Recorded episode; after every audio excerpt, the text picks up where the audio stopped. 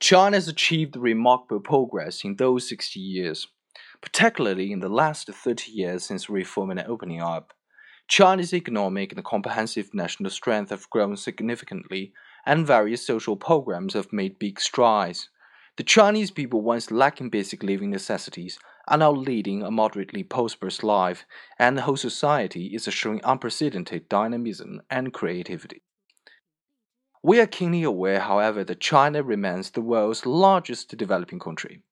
The difficulties and the programs that we face in development are rarely seen in any other part of the world in terms of their scale and complexity. We still have a long way to go before we can build, in a comprehensive way, a moderately prosperous society of a higher level that will benefit more than 1 billion Chinese people and then achieve basic modernization and bring common prosperity to all our people.